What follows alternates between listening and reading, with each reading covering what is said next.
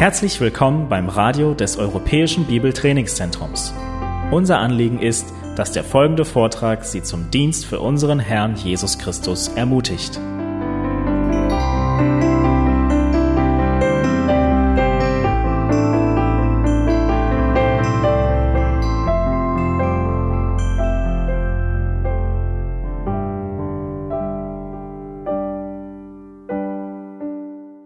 Bitte schlagt eure Bibeln zu, ersten, äh, zu Timotheus auf, nicht Timotheus, Titus, zum Titusbrief.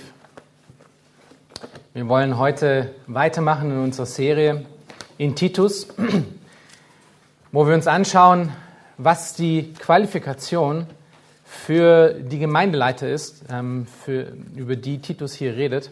Wir haben uns ja schon ein bisschen das grobe Bild von Titus angeschaut, um was es überhaupt im Generellen geht. Der Titusbrief ist sozusagen Gottes Blaupause für eine Gemeinde nach Gottes Plan. Wir sehen hier Gottes Plan, wie Gemeinde aussehen soll. Wir hatten das in äh, drei Teile geteilt. Man, dieser Brief lässt sich wunderbar in drei Teile teilen. Der erste Teil äh, spricht über die Gemeindeleitung, dass eine gesunde Gemeinde gesunde Gemeindeleiter hat. Der zweite Teil, Kapitel 2, dreht sich um die gesunden Gemeindeglieder, wie sie innerhalb der Gemeinde aussehen. Der dritte Teil dreht sich um die gesunden Gemeindeglieder außerhalb der Gemeinde. Und wie gesagt, wir befinden uns gerade in diesem Teil, wo wir uns diese gesunden Gemeindeleiter anschauen, die die gesunde Gemeinde ausmachen. Und das ist ja das Thema dieses Briefes. Ja, wir hatten das Thema in der ersten Predigt, das Thema des Briefes, gesunde biblische Lehre fördert gesundes geistliches Leben. Gesunde biblische Lehre fördert gesundes geistliches Leben. Und diese gesunde biblische Lehre muss von gesunden biblischen Leitern kommen, nach dem Maßstab, den Gott gegeben hat. Schaut euch mal Vers 5 nochmal an. Es ist ungemein wichtig für eine gesunde Gemeinde, dass es gesunde Gemeindeleiter gibt. Vers 5. Dort schreibt Paulus zu Titus, ich habe dich zu dem Zweck in Kreta zurückgelassen, damit du das, was noch mangelt, in Ordnung bringst und in jeder Stadt Älteste einsetzt, so wie ich dir Anweisungen gegeben habe. Hier können wir schon ein paar Dinge nochmal beobachten als Rückblick und Erinnerung daran, was es in den letzten Predigten ging, um was es in den letzten Predigten ging. Eine Ansammlung von, von Christen, eine Ansammlung von Gläubigen ohne einen Ältesten oder ohne Älteste.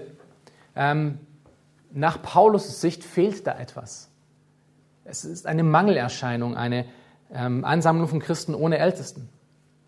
Es ist auch interessant, dass Paulus hier, da kann man nicht so einen riesen draus machen, aber trotzdem interessant, dass Paulus hier davon redet, dass er Älteste in den Städten einsetzen soll. Paulus steht hier nicht und sagt zu Titus, Titus, geh in die Gemeinden und setze in den Gemeinden Ältesten ein. Das sagt er nicht. Er schreibt hier von den Städten. Er sagt, mach das, bring das, was noch mangelt, in Ordnung geh in die Städte und setze dort Älteste ein. Und wir werden es später ein bisschen besser betrachten können, wenn wir uns die Funktion äh, von Ältesten mal genauer angeschaut haben und die Wichtigkeit davon. Dann könnten wir wirklich zu dem Entschluss kommen, dass äh, eine Ansammlung von Menschen, die gläubig sind, die keine biblische Ältesten haben, keine Leitung in dem Sinn von Titus und von Timotheus, dass das keine Gemeinde im biblischen Sinne ist. Es, wird, es ist wirklich wichtig, dass wir das verstehen, wie wichtig gesunde Gemeindeleiter für die Gesundheit einer Gemeinde sind. Die, die Gläubigen auf Kreta waren noch nicht lange im Glauben. Ja, sie waren wahrscheinlich nur ein, nur ein paar Monate oder vielleicht nur ein paar Jahre, wie lange auch Paulus immer da war. Normalerweise war Paulus nicht sehr lange an einem Ort. Sie waren noch nicht lange im Glauben und, und doch ist Paulus schon so dermaßen besorgt darum, dass gesunde Gemeindeleiter entstehen, dass es Älteste gibt in den Gemeinden. Er ließ deswegen einer seiner besten Mitarbeiter in Kreta zurück. So wichtig war diese Sache, dass er seinen besten Mitarbeiter Titus auf diesem Trip einfach in Kreta zurückgelassen hat, um das, was noch mangelt, in Ordnung zu bringen. Eine Versammlung von Christen ohne einen Ältesten ist eine Mangelerscheinung. Das ist, was hier deutlich wird. Und diese Sorge, die, die Paulus hat um die Gemeinden, die Gesundheit der Gemeinden auf Kreta. Das soll auch unsere Sorge sein. Wir sollen auch darum besorgt sein, dass unsere Gemeinde und die Gemeinden, mit denen wir zu tun haben, dass sie gesund sind. Und der erste Schritt zu einer gesunden Gemeinde, zu gesunden Gemeindemitgliedern, fängt mit gesunden Gemeindeleitern an. Und das ist, das ist ein, ein, ein Thema oder, oder ein, ein Prinzip, was wir über die ganze Bibel verteilt sehen. Wir, wir, wir können es später vielleicht auch nochmal in 2. Mose lesen, in 2. Mose 18 äh, wird das auch beschrieben, wie gesunde Leiter auszusehen haben, die Charaktereigenschaften davon. Es ist erstaunlicherweise parallel zu dem, was Titus schreibt. Aber Jesus selbst gibt uns in einem anderen Kontext dieses gleiche Prinzip. hört mal gut zu, was er hier sagt. Und das ist so ein einfaches Prinzip. Aber das müsste uns auch deutlich machen, dass das, was Paulus hier sagt, eine Versammlung ohne Älteste ist eine Mangelerscheinung, ähm, dass es Jesus eigentlich auch schon sehr deutlich gemacht hat. Lukas 6, Vers 39 äh, bis 40, dort schreibt, ähm, dort schreibt Lukas und zitiert Jesus und er sagt, kann auch ein Blinder einen Blinden führen? Werden nicht beide in die Grube fallen? Der Jünger ist nicht über seinem Meister. Jeder aber, der vollendet ist, wird so sein wie sein Meister. Einfache Sache, ja? Ein blinder Führer führt Menschen in die Dunkelheit. Ein Blinder kann Menschen nicht führen. Hier ist ein, ein Prinzip, dass der Glaubenswandel sich an den Leitern orientiert. So wie der Meister, so die Schüler. Ein Schüler wird nie über seinem Meister sein.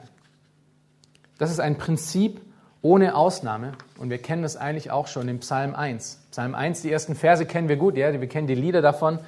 Wohl dem, der nicht wandelt nach dem Rat der Gottlosen, noch tritt auf dem Weg der Sünder, noch sitzt, wo die Spötter sitzen. Das Prinzip, was, was hier der, der Psalmist ähm, verstanden hat und hinterlegt hat, ist, dass den Leuten, denen wir folgen, so sind wir auch. So wie unsere Leiter sind, so werden auch wir. Und wer von euch hier möchte denn gern im Rat der Gottlosen sitzen? Wer von euch möchte denn gern Leiter oder Menschen haben, die hier vorne stehen und die sagen, ich spreche für Gott, die blinde Leiter sind, die gottlos sind, die Sünder sind, die Spötter sind?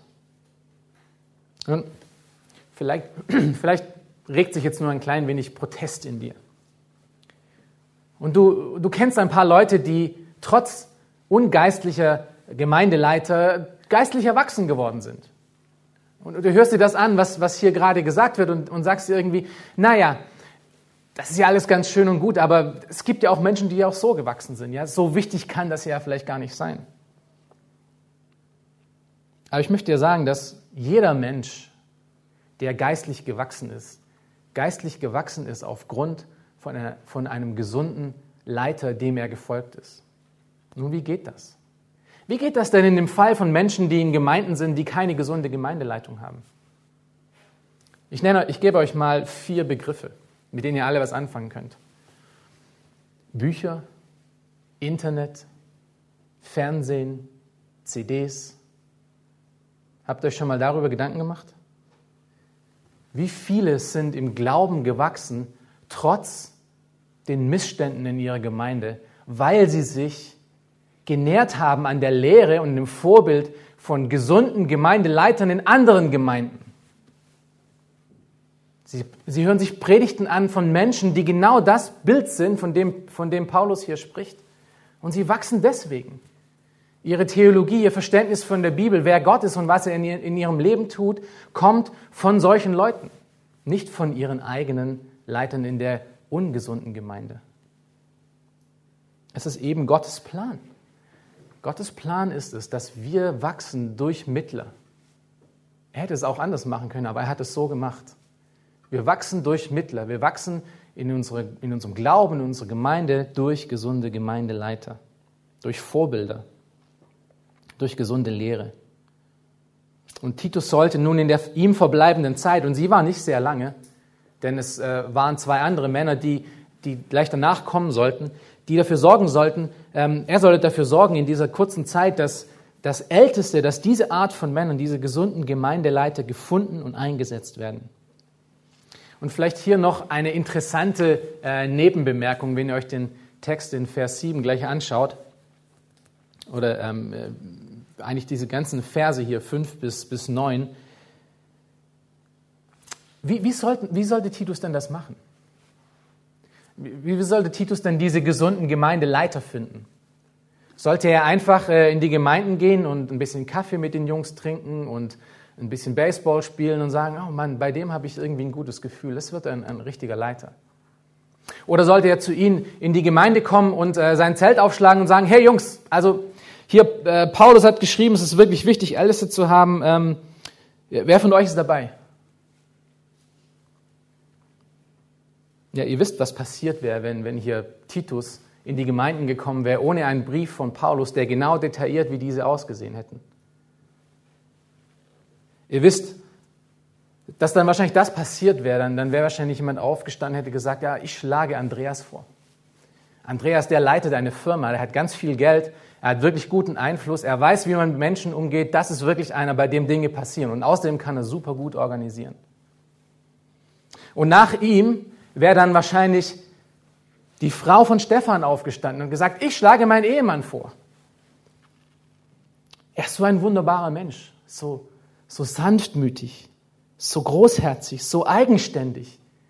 Und er kann super gut leiten. Stimmt's, Andreas? Und vielleicht wäre dann noch jemand mal gekommen und hätte vielleicht Michael vorgeschlagen, gesagt, nein, nein, Michael, wisst ihr, der hat zwei Abschlüsse. Ja? Er hat sogar einen Masterabschluss. Er ist sehr intelligent. Er kann gut reden. Wir sollten ihn zum Ältesten machen. Aber wahrscheinlich wäre es eher so gegangen, wie es so in unserer heutigen Zeit öfters passiert, es wären diejenigen Ältesten geworden, die sich nicht schnell genug entscheiden konnten, Nein zu sagen, weil sich sonst keiner traut. Aber so sollte es nicht laufen. Das ist nicht Gottes Plan. Gottes Plan hat definitive Anweisungen, wer diese gesunden Gemeindeleiter sind und wie sie aussehen sollen. Es ist Gott eben nicht egal, wer diese Personen sind. Und die Betonung hier ist wirklich auf dem Wer. Die Person selber ist ungemein wichtig für die Gesundheit der Gemeinde. Bitte hör mir gut zu in dem, was wir jetzt dann hören. Das ist nämlich sehr, sehr, sehr wichtig. Es ist nicht nur wichtig für die gesunde Gemeinde, als ob es etwas Abstraktes ist, sondern es ist wirklich wichtig für dein Leben, für dein geistliches Leben, für dein Voranschreiten. Aber nicht nur das, sondern es ist auch ungemein wichtig für das Zeugnis Jesu Christi hier in dieser Welt und für den Auftrag und die Mission der Gemeinde als Ganzes. Und wenn du hier zuhörst, vielleicht Leiter einer Gemeinde bist oder dann später über das Internet hier, ähm, hier auf diese Predigt hörst oder du vielleicht darüber nachdenkst, ein Leiter in der Gemeinde Gottes zu sein, dann nimm dir diese Botschaft und das, was wir heute hören und den nächsten Sonntag auch hören, noch dringlicher zur Brust.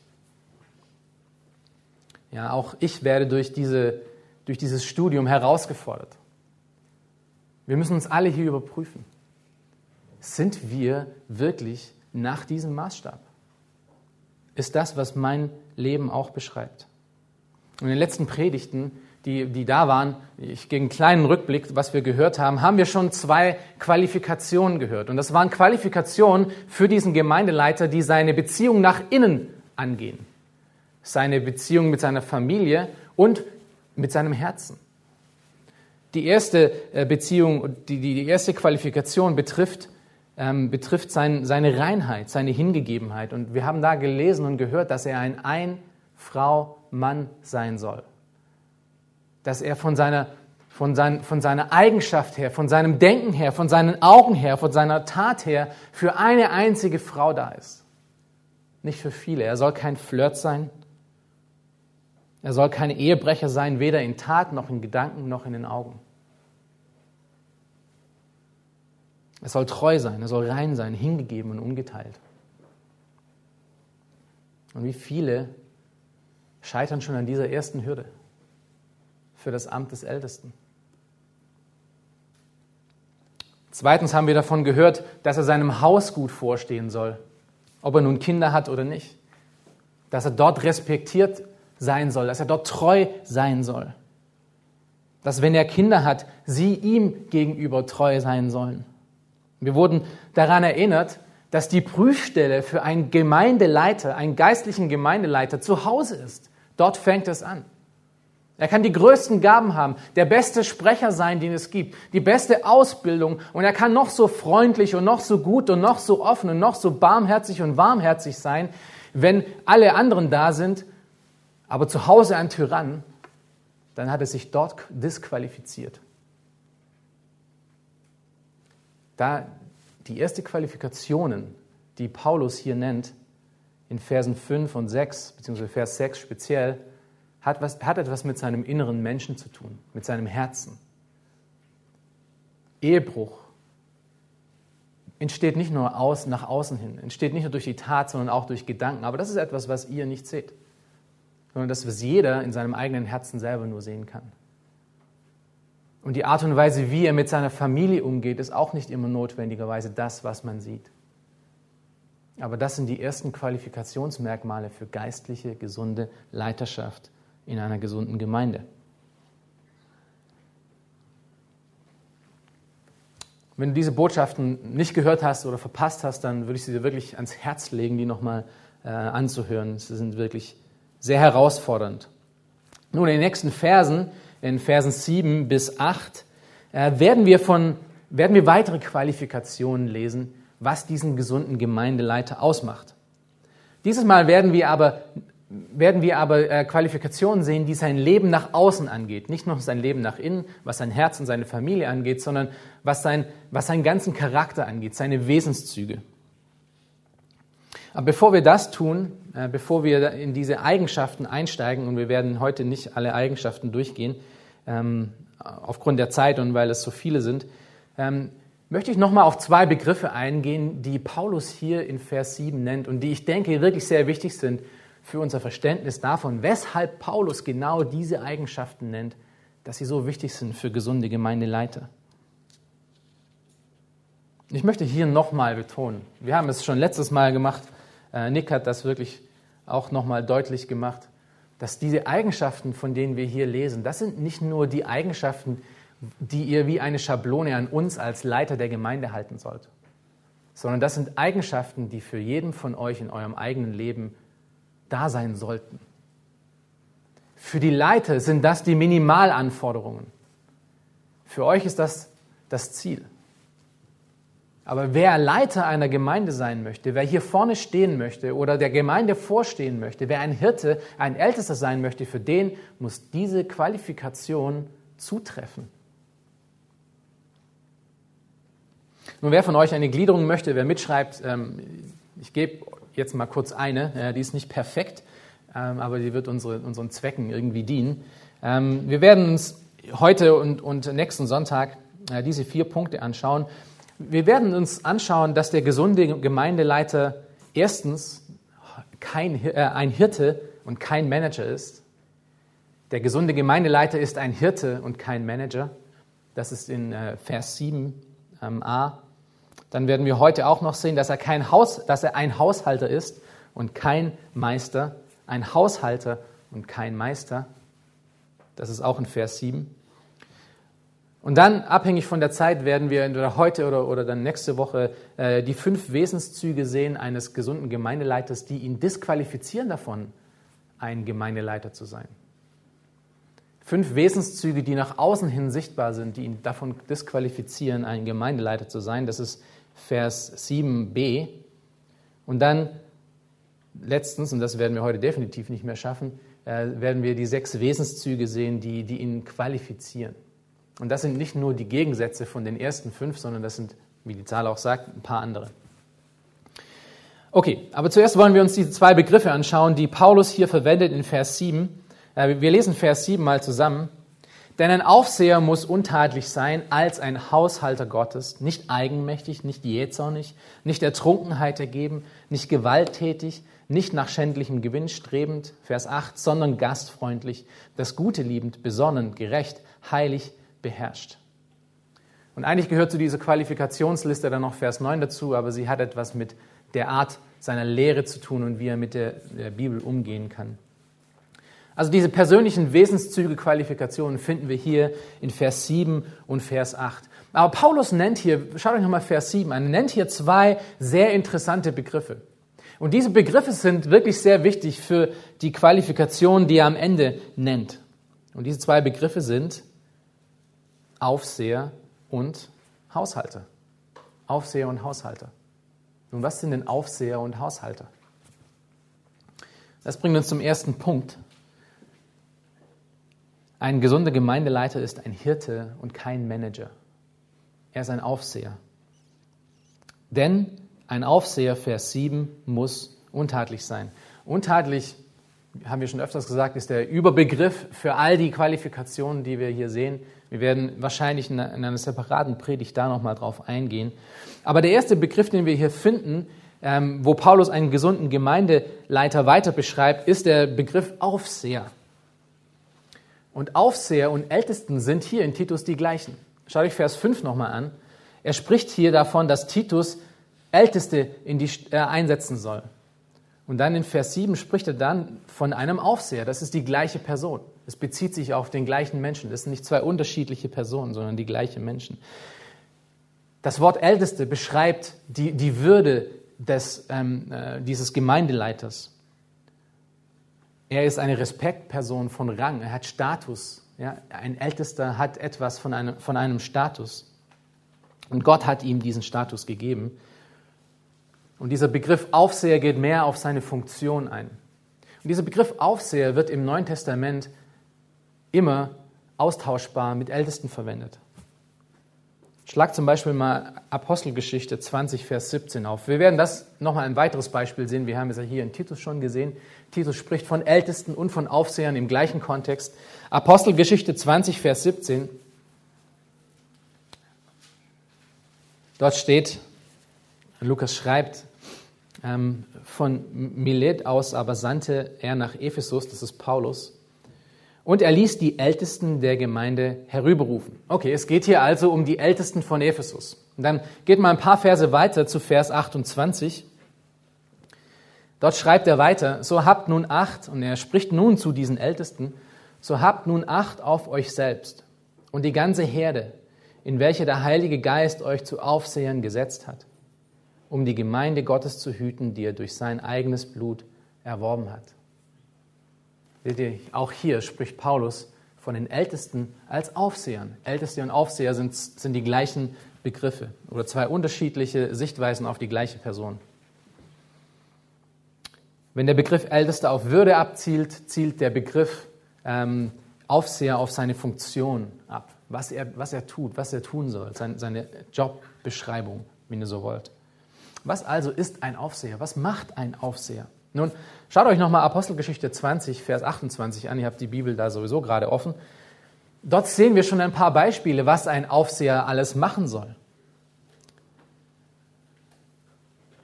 Aber zuerst, das Wort Aufseher selber ist interessant. Das, ist, äh, das griechische Wort besteht, wie, wie oft im Griechischen, aus zwei Worten. Es ist zusammengefügt aus zwei Worten.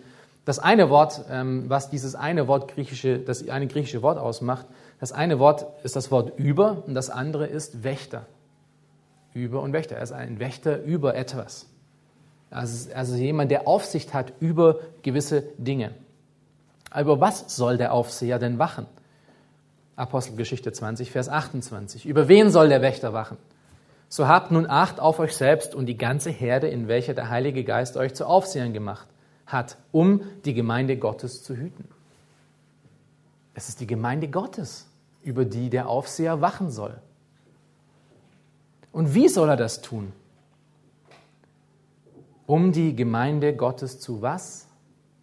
Hüten. Er soll auf, über sie wachen, er soll auf sie aufpassen, er soll ein Aufseher sein, indem er sie hütet. Wir werden gleich noch mal ein bisschen genauer darauf eingehen, was das alles bedeutet. Und wieso soll er das tun? Um die Gemeinde Gottes zu hüten, die er durch sein eigenes Blut erworben hat. Der Aufseher ist ein Aufseher über die Gläubigen, indem er sie hütet als Hirte, weil die Gemeinde teuer erkauft ist. Sie ist teuer erkauft worden. Es ist Gottes Gemeinde. Es ist nicht unsere Gemeinde. Habt ihr es gelesen? Apostelgeschichte 20, 28. Diese Gemeinde hier, Eckstein Gemeinde, ist Gottes Gemeinde. Sie gehört nicht euch, sie gehört nicht uns, sie gehört Jesus. Es ist seine Gemeinde. Und wie wir vor ein paar Wochen gehört haben in 1. Korinther 12, hat Gott euch, dich hier in diese Gemeinde gesetzt. Wozu? Ja, auf der einen Seite, und das ist ein wichtiger Aspekt von dem Gemeindeleben, ist, dass wir wachsen im Glauben, ja, dass wir uns gegenseitig schleifen, dass wir durch, die, durch das Hören von Gottes Wort ähm, ernährt werden. Aber das ist nicht der Grund, weshalb, der Gott, äh, weshalb Gott euch durch den Geist Gaben gegeben hat. Gott hat euch Gaben gegeben, damit ihr euren Nächsten dazu helft, mehr wie Christus zu werden. Das ist ein anderer Grund, ein anderer ganz wichtiger Grund, weshalb du in dieser Gemeinde bist. Du bist dazu da, mit all dem, was Gott dir gegeben hat, und wir hatten dort in der damaligen Predigt davon gesprochen, dass es keinen Christen gibt, der keine geistliche Gabe hat. Es gibt keine unbegabten Christen im geistlichen Sinne. Gott hat euch durch den Geist, jedem von euch, eine Gabe gegeben. Wozu? Damit du dafür sorgen kannst, dass es deinem Nächsten besser geht. Die Gemeinde Gottes ist nicht dazu da, damit du einen schönen warmen Sitz am Sonntag früh hast oder etwas zu tun, weil du sonst nichts anderes zu tun hast. Die Gemeinde Gottes ist dazu da, damit wir wachsen auf Jesus hin. Und deine und meine Aufgabe ist es, dass wir dafür sorgen, dass es dem Nächsten um uns herum besser geht. Also dein Wirken hier in Eckstein, dein, dein, deine Präsenz hier hat eine Auswirkung in einer Dimension, über die wir oft nicht nachdenken. Wenn die Gemeinde Gottes wirklich Christus gehört, dann, dann bist du mit der Art und Weise, wie du hier was du hier tust, sorgst du entweder dafür, dass dieser Leib erbaut wird oder dass er zerstört wird. Das ist dein, deine Wichtigkeit, wie wichtig du hier als Stein in diesem Leib bist. Das ist wirklich ein gewaltig wichtiger Punkt. Und, und diese ältesten Aufseher, von denen Paulus nun hier in Titus 1 spricht, sie sollen der Gemeinde vorstehen, indem sie sie hüten. Dieser Gemeinde, die Gott erkauft hat. Sie sollen nicht nur die Gemeinde beschützen und sie zum Wachstum helfen, sondern sie sollen auch die Gemeinde bewahren. Diesen Auftrag, den, den Gott gegeben hat. Und er soll dies nun als Hirte tun, denn das ist, was Hirten tun. Sie hüten. Und das ist ein ungemein gewaltiger Auftrag. Also zurück in Titus, wenn, wenn Paulus in Vers 5 nun von Ältesten spricht, dann spricht er wirklich von Aufseher, Hirten, von, von Ältesten, die Aufseher sind, die hüten. Männer, die mit ihrem Leben, mit ihrem ganzen Leben auf Gottes Gemeinde Acht geben. Und dieses Bild von dem Hirten, was wir hier finden, was Paulus hier in Apostelgeschichte 20 eingeführt hat, das Aufseher hüten, dieses Bild ist nicht neu. Das habe nicht ich erfunden, das hat auch kein pfiffiger Kommentator erfunden. Äh, das ist ein, ein Bild, was sich durch die gesamte Bibel hindurchzieht. Und was sehr oft für die Leiter von Gottes Volk gebraucht wird als ein Bild, eine Beschreibung von dem, wer sie sind und was sie tun sollen. Jesus benutzte dieses Bild sehr oft. Zum Beispiel in Johannes 10, Vers 11. Sehr bekannte Verse. Was sagt Jesus dort? Ich bin der was? Ich bin der gute Manager. Nein, ich bin der gute Hirte. Der gute Hirte lässt sein Leben für die Schafe und damit setzt er schon mal den Standard für die anderen Hirten, die ihm nachfolgen. Es geht nicht um den Hirten. Das Bild eines Hirten ist wirklich sehr interessant, weil überraschenderweise von all den Bildern und all den Vergleichen, die Gott hätte ziehen können für Gemeindeleiter, für die Leiter von Gottes Volk, hat er, hat er das Bild verwendet, was zu der damaligen Zeit den geringsten Status von allen hatte. Ein Hirte war ein Niemand. Er war in der Gesellschaft die niedrigste Person. Und Jesus sagt nun, Gott selber auf Erde sagt nun, ich bin der Oberhirte. Ich bin ein Schafshirte. Mein Status hier in dieser Welt ist wirklich nichts. Und er setzt somit klar, dass wer in der Gemeinde ein Leiter sein möchte, und sich einen Namen machen möchte, der ist am falschen Ort. Hier geht es, hier geht es nicht darum, um Status zu erlangen, sondern hier geht es um das Hüten von den Schafen. Und das ist auch der Vergleich, den Jesus mit sich selber bringt. Er ist der Oberhirte und jeder Leiter einer Gemeinde ist am Ende nur Zweitbesetzung. Wir sind nicht die Hirten. Wir sind nicht der Hirte. Wir sind nur Zweitbesetzung. Und deswegen habe ich diesen Punkt Hirte und nicht Manager genannt, ähm, um deutlich zu machen, dass, dass die Gemeinde Gottes keine Managertypen benötigt. Die Gemeinde benötigt Hirten. Die Gemeinde Gottes benötigt Hirten. Männer, die wirkliche, echte Herzen haben, die hirtenmäßig denken, die behüten, die beschützen, die wachen, die aufsehen. Sie benötigt liebevolle, hart arbeitende, qualifizierte und geschickte Aufseher, Hirten. Und diese Hirtenaufseher haben viele Aufgaben. Sie müssen leiten, sie müssen Entscheidungen treffen, sie müssen lehren, sie müssen falsche Lehrer und falsche Lehrer entgegenstehen. Sie müssen die Gemeinde lehrmäßig in Liebe und Fürsorge behüten und sie füttern, so wie Hirten Schafe füttern und sie beschützen und behüten. Aber hier ist interessant, dass Paulus noch einen weiteren Begriff verwendet. Und das bringt uns zum zweiten Punkt.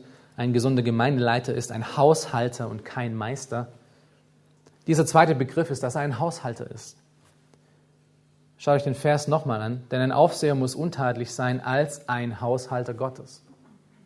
Es ist wirklich interessant. Ich habe in der Vorbereitungszeit, ich hatte mich eigentlich mehr auf die Qualifikationen eingeschossen und hatte da Wortstudien schon gemacht und mich viel Zeit, äh, viel Zeit verbracht, mich in die ganzen Wesenszüge einzulesen, die wir auch den, heute noch und, und dann nächste Woche anschauen werden. Und gegen Ende meiner Vorbereitungszeit bin ich hier an diesem, an diesem Wort Haushalter kleben geblieben. Und das hat eine Welt aufgemacht, äh, die mir vorher noch nicht so deutlich geworden ist. Der gesunde Gemeindeleiter ist ein Aufseher als ein Haushalter Gottes. Das ist wirklich sehr interessant. Auch hier, das ist ein, ein zusammengesetztes Wort. Es besteht ähm, aus dem Wort Haus und aus dem Wort Gesetz. Er ist ein Oikonomos, das ist das griechische Wort. Oikos ist das Wort für Haus und Nomos für Gesetz. Er ist einer, der das Gesetz des Hauses ist. Interessant, ja? Er hält das Gesetz aufrecht.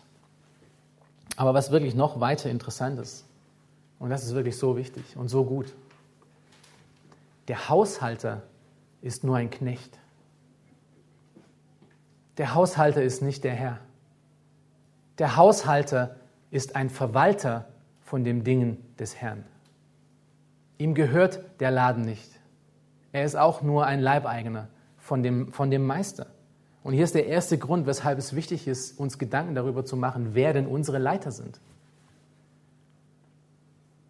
Es ist wichtig, dass Sie das verstanden haben, dass Sie nicht die Meister und die Herren dieser Gemeinde sind. Es ist nicht ihre Gemeinde. Sie sind nur Verwalter von dieser Gemeinde. Sie sind dem Herrn untergestellt. Sie halten das Gesetz aufrecht, aber nicht ihr eigenes, sondern das dem Willen Gottes, was er von seiner Gemeinde möchte. Und wir lesen hier in Titus ganz viel darüber, was Gott von seiner Gemeinde möchte. Ein gesunder Gemeindeleiter muss das verstanden haben. Es ist nicht seine Gemeinde. Diese Eckstein-Gemeinde gehört nicht Marco, sie gehört nicht Christian, sie gehört nicht Nick, sie gehört nicht mir. Wir sind nur zweitrangige Verwalter. Ein Hausverwalter ist noch viel mehr. Ein Hausverwalter ist nicht nur ein Knecht, sondern ein Hausverwalter hat auch wirklich ungemein große Verantwortung. Das ist der zweite Grund, weshalb es wichtig ist, hier darüber zu sprechen. Denn ein Verwalter von Gottes Haus ist persönlich für dieses Haus verantwortlich. Es gehört ihm zwar nicht, aber er wird persönlich dafür zur Verantwortung gezogen. Ein Haushalter zur damaligen Zeit musste ganz viele Dinge tun. Er musste zum Beispiel dafür sorgen, dass die Knechte organisiert sind, dass alle genügend zu essen bekommen, dass alles bestellt ist. Er musste zusehen, dass jeder zur rechten Zeit arbeitet und nach seinen Möglichkeiten und Fähigkeiten arbeitet. Das heißt, er musste die Leute kennen, er musste sie einschätzen, er musste wissen, was alles zu tun ist. Er musste einstellen, er musste herauswerfen, er musste korrigieren, er musste ermutigen. Er war dafür verantwortlich, dass die Dinge einfach liefen innerhalb von dem Haus. Und das sagt schon ganz allein viel über die Menschen aus, die gesunde Gemeindeleiter in der Gemeinde Gottes sein sollen. Wenn sie wirklich Hausverwalter von Gottes Haus sind, dann ist das, was ihr Leben beschreiben muss. Und dieser Haushalter konnte zur damaligen Zeit Entscheidungen für seinen Herrn treffen. Es war aber nicht seine eigene Autorität, die er hatte, sondern es war delegierte Autorität. Sein Herr hat ihm Autorität delegiert. Und wenn, nun, wenn dann nun sein Herr nach Hause kam, ratet mal, was sein Herr mit ihm gemacht hat. Er, hat, er musste Rechenschaft für seinen Herrn ablegen. Er musste Rede und Antwort stehen für das, was er getan hat, mit dem, was sein Herr ihm anvertraut hat. Und das ist wirklich gewaltig. Die Menschen, die einer Gemeinde vorstehen wollen, müssen sich das klar, darüber im Klaren sein. Sie sind Knechte, sie sind Verwalter und sie sind Menschen, die Verantwortung, persönlich Verantwortung tragen für das, was hier geschieht. Das macht Angst und Bange. Im Neuen Testament finden wir eine Geschichte, die uns einen kleinen Einblick gibt in die damalige Welt von Hausverwaltern. In Lukas 12, Vers 42 bis 43, braucht ihr nicht aufschlagen, aber kurz zuhören. Dort schreibt Lukas, wer ist wohl der treue und kluge Haushalter, und das ist Jesus, der hier zitiert wird, ähm, der ein, äh, gerade ein, ähm, eine Geschichte äh, über ein anderes Thema erzählt, aber er gibt uns Einblick über einen Haushalter. Wer ist wohl der treue und kluge Haushalter? Und hier ist das Wort Ökonomos wieder zu finden den der Herr über seine Dienerschaft setzen wird, damit er ihnen zur rechten Zeit die verordnete Speise gibt. Glückselig ist jener Knecht, den sein Herr, wenn er kommt, bei solchem Tun finden wird. Nicht bei seinem eigenen Tun, sondern bei dem, was der Herr ihm aufgetragen hat. Wahrlich, ich sage euch, er wird ihn über all seine Güter setzen. Der Haushalter ist ebenso ein Knecht, aber er ist trotzdem über seinen anderen Mitbediensten gestellt worden, nicht weil er besser ist, sondern weil der Herr ihm diese Aufgabe gegeben hat. Und das ist auch, was einen gesunden Gemeindeleiter ausmacht. Er hat das verstanden. Ein gesunder Gemeindeleiter hat verstanden, das ist nicht seine Autorität. Aber ich habe Autorität als Gemeindeleiter, wenn ich wirklich gesund bin, über die Herde, die Gott mir anvertraut hat, weil Gott mir diese Autorität gegeben hat, delegiert hat aber es ist nicht meine, meine Qualität oder, mein, oder mein, meine Herrschsucht oder ähm, wer ich bin, sondern es ist einfach, das ist der Status, den Gott diesem Menschen gegeben hat. So wie der Herr einem Haushalter über seine Dienerschaft gesetzt hat. Aber trotzdem muss dieser Mensch für das, was er tut, für alles, was er lehrt, für wie er mit den Menschen umgeht, für die Pläne, die er macht, Verantwortung Rechenschaft ablegen bei seinem Herrn. Hebräer 13, Vers 17, hört gut zu. Gehorcht euren Führern und fügt euch ihnen, denn sie wachen über eure Seelen als solche, die einmal Rechenschaft ablegen werden. Jeder, der hier vorne steht und sich anmaßt, für Gott zu reden, wird eines Tages vor dem Herrn stehen und Rechenschaft ablegen müssen für all das, was er hier gesagt getan, nicht gesagt und nicht getan hat. Okay, wer möchte ein Gemeindeleiter werden? Ja. Gott hat den Gemeindeleitern, den, diesen, diesen ältesten Aufsehern, Hirten, ungemein viel anvertraut. Und der, der Oberhirte der, der Gemeinde, Jesus Christus, hat ihnen diese Autorität delegiert, hat ihnen Aufsicht überlassen. Sie sollen die Schafe füttern, sie sollen sie beschützen, sie sollen sie fördern, sie sollen sie korrigieren, sie sollen sie pflegen.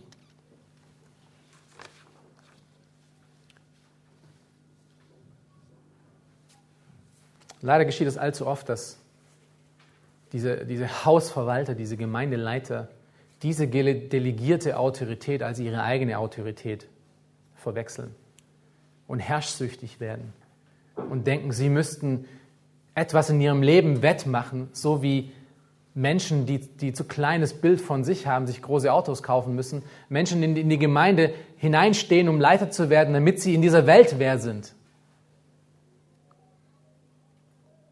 Aber im Gegenteil sollte eigentlich das Verständnis von dem, was wir hier gesehen haben, dass du ein Aufseher und ein Hausverwalter sein sollst, als Gemeindeleiter Demut bewirken. Hausverwalter sind ersetzbar. Sie sind nicht der Herr. Sie sind zwar schwer zu finden, gute, gesunde Hausverwalter sind nicht einfach zu finden, aber sie sind ersetzbar. Das muss Demut bewirken. Deshalb hatte ich den Punkt genannt, er ist ein Haushalter und kein Meister. Er ist nicht der Herr. Ihm gehört das Haus nicht. So, und jetzt sind wir bereit für die Wesenszüge. Diese ganze Information, die wir jetzt über den Aufseher und Haushalter bekommen haben, die ist wirklich ungemein wichtig für unser Verständnis, wieso es genau diese Qualifikationen sind, die Gott von den Gemeindeleitern erwartet. Ein gesunder Gemeindeleiter ist, ist ein Hirte und kein Manager, er ist ein Haushalter und kein Meister. Aber was wir im Folgenden sehen werden, hängt wirklich direkt mit diesen Beschreibungen zusammen.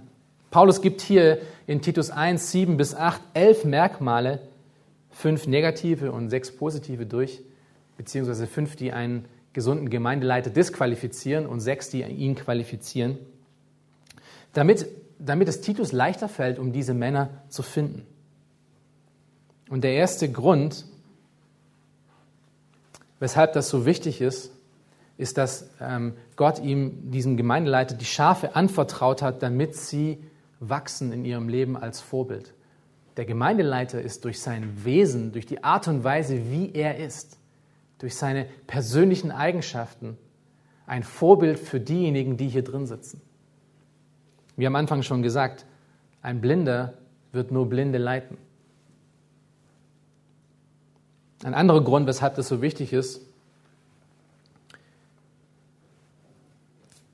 ist, dass der Gemeindeleiter wirklich für Gott steht und für seine Art, wie er ist, wird er auch der Welt sagen, wer Gott ist. So wie er sich gibt, wird die Welt auch Gott wahrnehmen.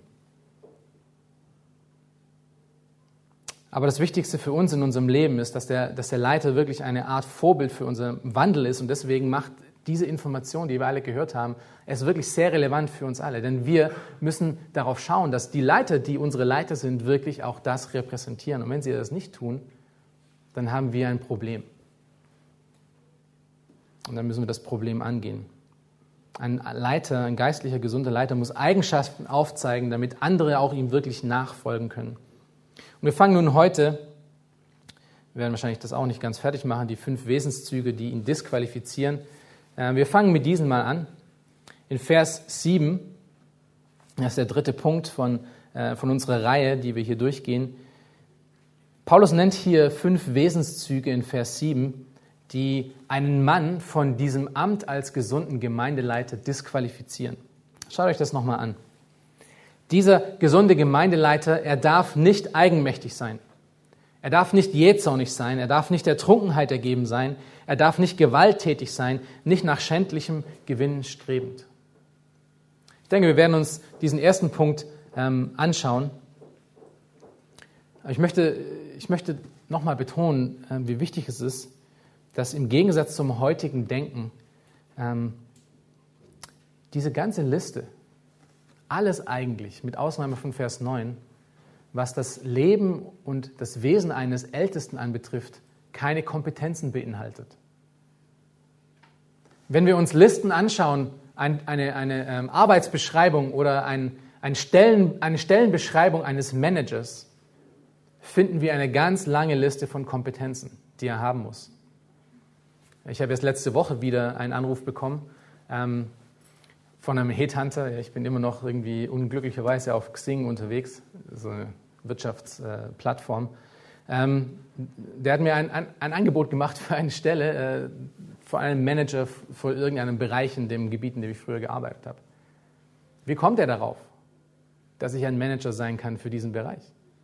Der kennt mich ja noch nicht. Er kommt darauf, weil er meine Liste von Kompetenzen gesehen hat. Das ist, wie man heute Manager sich aussucht. Man schaut auf die Kompetenzen und sagt, er muss der Mann sein. Und so ist das Denken, das sich auch leider in die Gemeinde eingeschlichen hat. Dieser Mensch hat diese, diese, diese Kompetenzen und deswegen muss er unser Leiter sein, unser Führer sein, unser Manager sein. Aber diese Liste von persönlichen Wesenszügen steht dem so dermaßen dagegen. Es geht nicht in erster Linie um Kompetenzen. Ja, es ist schön, wenn er gut reden kann. Es ist schön, wenn er, ein, ein, äh, wenn er gut studiert hat, wenn er wirklich weiß, was er redet. Aber das ist nicht das A und O, sondern das A und O ist, wer er ist als Mensch. Nach innen hatten wir die letzten beiden Male gesehen und nach außen. Das ist, was wir jetzt sehen. Und diese erste Eigenschaft, die zu vermeiden ist, die hat ganz speziell mit, diesem, ähm, mit, mit diesen Begriffen zu tun, den wir gesehen haben, von Aufsehern und Verwaltern. Und diese erste, diese erste Eigenschaft, die es zu vermeiden gilt, ist Stolz. Ein stolzer Mann kann kein gesunder Gemeindeleiter sein. Der gesunde Gemeindeleiter, der Hirte der Herde soll nicht eigenmächtig sein, nicht eigensinnig oder arrogant. Das ist das Wort, was hier in Vers 7 verwendet wird. Für nicht eigenmächtig. Es wird auch wieder aus zwei Worten zusammengesetzt und das ist auch wieder interessant. Ähm, das eine Wort, was dieses griechische Wort beschreibt, ist das Wort selbst und das andere ist das Wort Freude. Ein eigenmächtiger Mensch ist jemand, der Freude an seinen eigenen Wegen findet. Es ist jemand, der Freude an sich selbst findet. Alles, was er macht, ist toll. Alles, was er in die Hand, Hand nimmt, ist super. Alles, was andere machen, ist immer nur zweitrangig. Er ist wirklich der Held. Er ist der Checker. Er ist der Chef. Er ist eigenmächtig. Die Meinungen und Ansichten von anderen, die interessieren nicht wirklich. Das sind unwichtig. Er sucht sich nie wirklich Rat, denn er hat ja immer Recht. Wozu muss ich denn jemanden fragen, wenn ich immer Recht habe? So ein Mensch ist wirklich schwer zu ertragen in, in, in jeder Beziehung. Und das trifft jetzt nicht nur zu für die Gemeindeleiter, das ist ja auch in unseren menschlichen Beziehungen so, in der Ehe. Wer möchte schon einen Ehepartner haben, der immer Recht hat?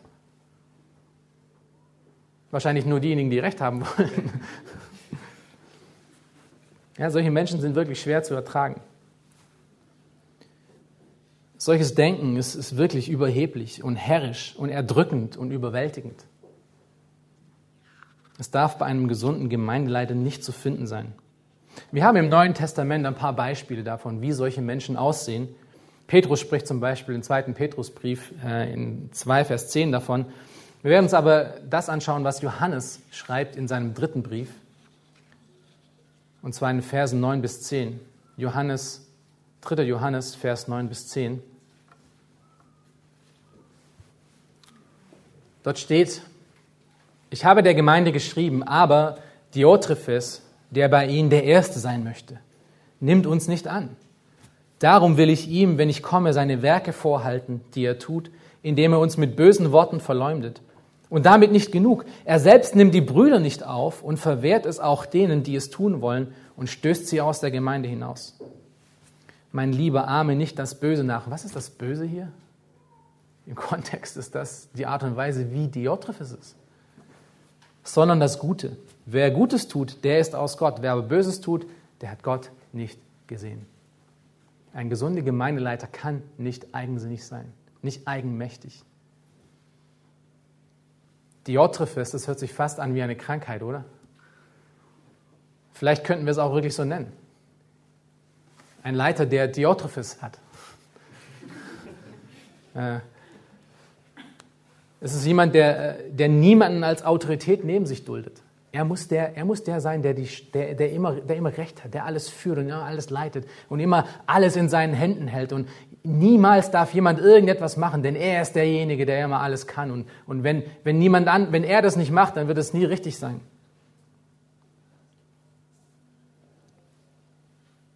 So wie Diotrephes, er will der Erste sein unter allen. Er nimmt Autorität nicht an, neben sich. Es steht ja hier, er nimmt uns nicht an. Er spricht hier von den Aposteln. Ein an Diotrephes erkrankter Mensch äh, ist eine Gefahr für die Einheit in der Gemeinde. Solche Menschen sind nicht teamfähig. Sie, sind, sie passen nicht in Gottes Plan. Sie passen vielleicht in die Welt. Sie passen vielleicht als CEOs und Manager und Firmenleiter aber sie passen nicht in die Gemeinde Gottes. Es ist egal, und ich sage es nochmal, es ist egal, welche Fähigkeiten und Kompetenzen dieser Mensch mitbringt. Wenn er das ist, dann hat er sich disqualifiziert von diesem Leitungsamt.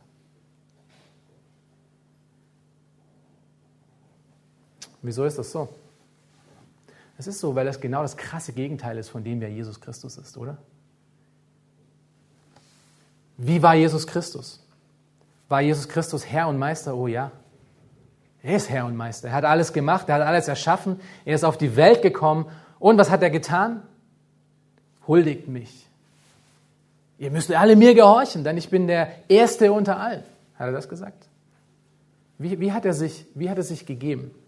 Johannes 13, Vers 13 bis 15 ist ein so tolles Beispiel davon, wie gesunde Gemeindeleiter sein sollen. Das ist genau das krasse Gegenstück von eigenmächtig. Dort sagt Jesus zu seinen Jüngern, ihr nennt mich Meister und Herr und ihr sagt es mit Recht, denn ich bin es auch. Aber der Satz geht noch weiter. Wenn ich nun Herr und Meister bin und euch die Füße gewaschen habe, so sollt auch ihr einander die Füße waschen. Denn ein Vorbild habe ich euch gegeben, damit auch ihr so handelt, wie ich an euch gehandelt habe. Was hat Jesus getan? Jesus hat die Rolle eines Sklaven, eines einfachen Menschen eingenommen, weil das ist Fußwaschung, die das Saubermachen von den dreckigen Füßen. Damals hatte man ja viele Sandalen an und es war sehr, sehr staubig und sehr dreckig und immer wenn man in ein Haus gekommen ist, musste man seine Füße waschen. Das war eigentlich nur für Knechte übrig und in jüdischen Häusern waren das hauptsächlich heidnische Knechte. Und hier steht nun der Herr und Meister Gott selber und wäscht die Füße von denen, die ihm nachfolgen. Und, und, und was, was noch mehr ist, und das ist, das ist wirklich so, ähm, das ist wirklich gewaltig. Ja? Ich versuche immer ein Wort zu finden für mindblowing, aber ähm, es ist wirklich, wirklich gewaltig. Vor, vor wem, hat denn, wem hat denn Jesus die Füße, Füße gewaschen? Allen, oder? Allen seinen Aposteln. Und da waren sie alle noch zwölf da. Das heißt auch Judas. Ihr müsst mal dieses Bild euch vorstellen. Der Herr der Welt, der das Recht hat, angebetet zu werden, der der König von allem ist, der alle Menschen gemacht hat, kniet sich nieder vor seinem Verräter und wäscht ihm die Füße. Das ist das krasse Gegenstück von eigenmächtig. Und Leider ist es oft so, dass starke Leiter, Menschen, die von Natur her viel Kompetenzen mitbekommen haben, was Leiterschaft angeht, die haben hiermit oft mehr zu kämpfen als andere. Aber ein gesunder Gemeindeleiter ist jemand, der diese Qualitäten eines, Vorstehers, eines Aufsehers, eines Haushalters mit sich bringt und trotzdem ein Fußwascher ist. Das sollen unsere, das sollen unsere Leiter sein. Das sollen die Menschen sein, die uns anleiten als Gemeinde. Und so sollt auch ihr sein. So soll jeder von uns gestrickt sein. Egal welche Position wir haben. Wenn Gott euch einen Dienst aufgibt in der Gemeinde oder vielleicht euch sogar die Aufsicht auf einem Dienst aufgibt, dann soll das in dieser Art sein. Und welche Art ist das denn? Das ist, was Philippa 2, Vers 5 beschreibt. Dort steht, denn ihr sollt so gesinnt sein, wie es Jesus Christus auch war. Und wie war Jesus Christus gesinnt? Wie, wie war er gesinnt, dass er dazu, was, was brachte ihn dazu, dass er vor seinem Verräter steht und ihm die Füße wäscht? Das ist der Rest von Philippa 2, Vers 3 bis 4. Tut nichts aus Selbstsucht oder nichtigem Ehrgeiz, sondern in Demut achte einer den anderen höher als sich selbst. Jeder schaue nicht auf das Seine, sondern jeder auf das des anderen. Das passt so gut mit 1. Korinther 12 zusammen. So gut mit dem Auftrag, den wir als Gläubige in der Gemeinde haben, dass wir dazu da sind, um andere voranzutreiben, voranzubringen. Und das passt so gut in das Bild eines geistlichen Leiters. Jemand, der sich selber erniedrigt, der andere höher hält als sich selber, der nicht auf sich schaut und auf seins und meins und alles das, was er machen kann, sondern der darauf schaut, dass es anderen Menschen besser geht. Und alles, was er tut, daraus motiviert ist, dass der Herr verherrlicht wird in dem Leben von den Menschen um ihn herum. Beschreibt das deine Leiter? Beschreibt das vielleicht auch dein Leben?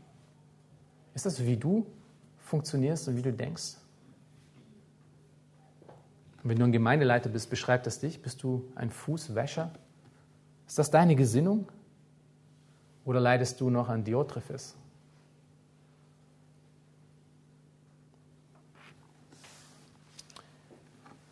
Diese Eigenschaft, von der wir hier reden, ähm, ist so wichtig für einen Gemeindeleiter und deswegen ist sie auch die erste in dieser Liste.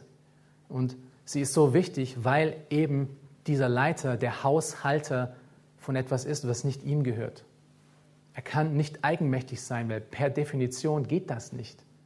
Er kann nicht seine eigenen Willen und seine eigenen Regeln aufstellen und alle anderen nachleben lassen, sondern er kann nur die Regeln und den Willen aufstellen, den sein Herr ihm gegeben hat.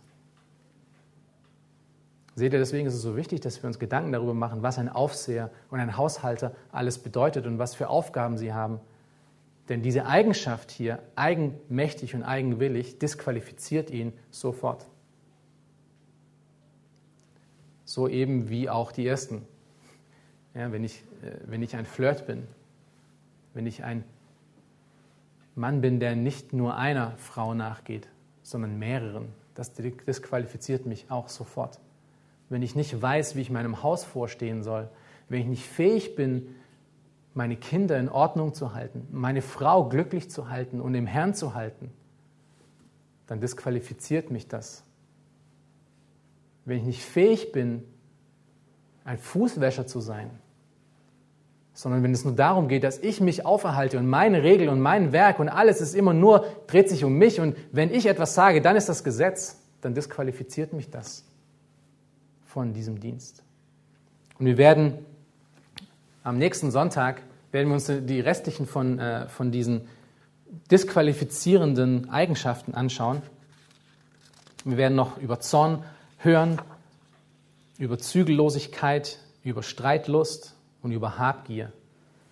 Und dann die ganzen anderen positiven Eigenschaften, die auch einen Menschen ausmachen.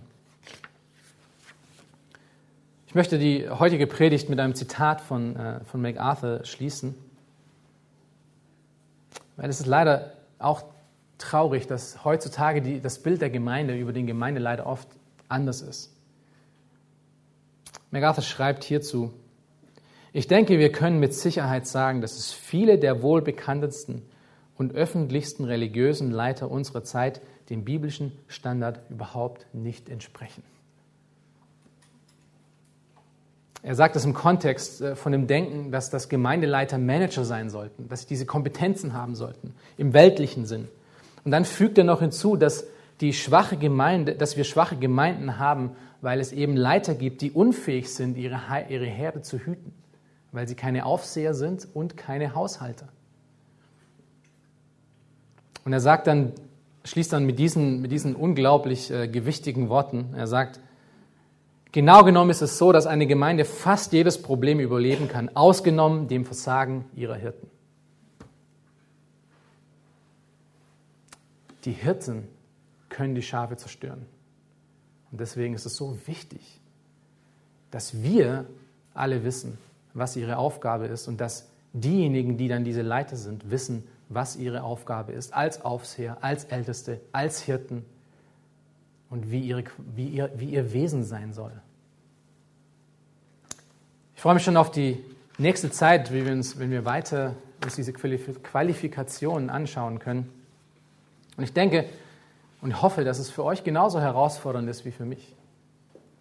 Das ist nicht nur zugeschnitten für uns als Leiter oder für diejenigen, die zuhören und Leiter werden wollen oder Leiter sind, sondern wie wir schon oft betont haben, all diese Eigenschaften, all diese Qualifikationen, die wir hier sehen, beschreibt einen eigentlich ganz normalen Christen.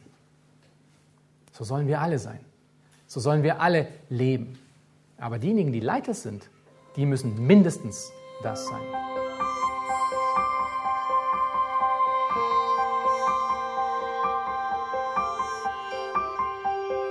Auf Wiederhören und bis zum nächsten Mal beim EBTC Radio.